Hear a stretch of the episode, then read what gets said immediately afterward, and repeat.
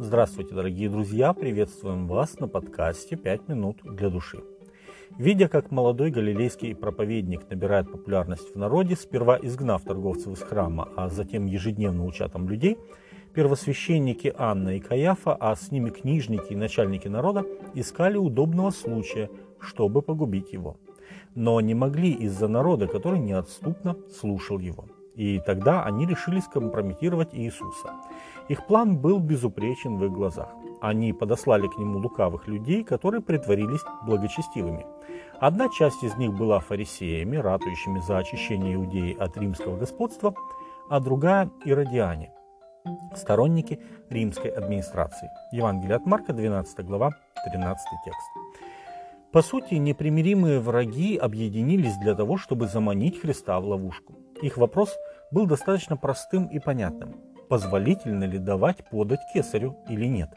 Давать ли нам или не давать? Евангелие от Марка, 12 глава, 14 текст.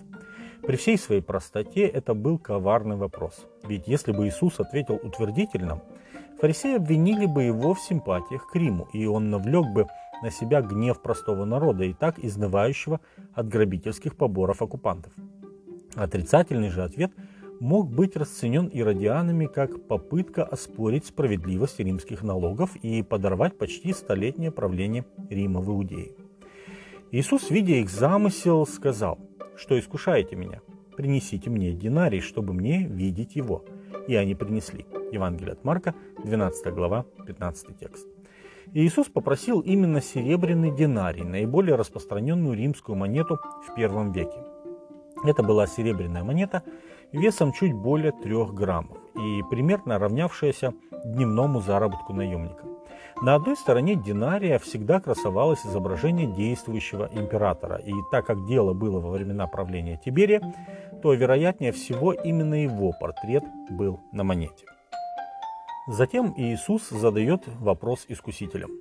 Чье это изображение и надпись? Они ответили «Кесарево». Иисус сказал им в ответ «Отдавайте Кесарева Кесарю, а Божье Богу». И дивились ему. Евангелие от Марка, 12 глава, 15 по 17 текст. Дивиться было чему? Утверждение Иисуса не только не дало повода для его обвинения, но и обличило вопрошавших фарисеев – Евангелие говорит, что фарисеи были сребролюбивы. Евангелие от Луки, 16 глава, 14 текст. И Иисус это прекрасно знал, поэтому, попросив именно динарий, а не какую-нибудь другую монету, бывшую в обороте, и пусть даже и той же покупательной способности, например, драхму, он сам поставил фарисеев в неудобное положение. Когда ему дали монету, бывшую до этого в кошельке одного из пришедших, своим ответом Иисус как бы сказал – если тут изображен так ненавистный вам кесарь, что же он делает в вашем кармане? И фарисеи должны были это услышать, так как они сами даже незначительные религиозные вопросы доводили до абсурдных крайностей. Иисус отплатил им той же монетой. Ответ Христа внес ясность в вопрос отношений человека с государством, в котором он живет, и с Богом, которому он служит – Апостол Петр позже прояснил этот вопрос, говоря, будьте покорны всякому человеческому начальству.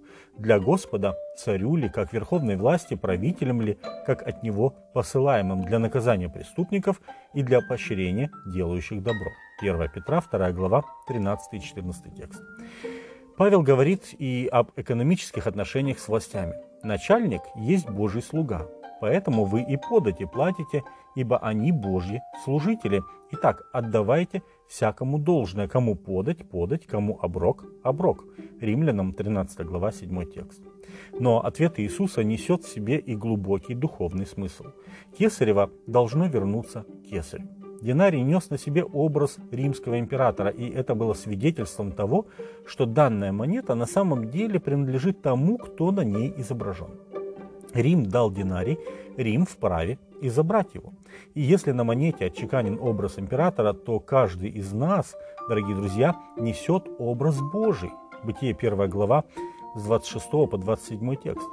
Христовы слова «отдавайте Божье Богу» говорят не столько о деньгах в наших карманах, сколько о нас самих и о посвящении себя Господу, ведь Бог сам свидетельствует нам о том, что мы Его. сперва по праву творения, а затем и по праву искупления. С вами были «Пять минут для души» и пастор Александр Гломоздинов.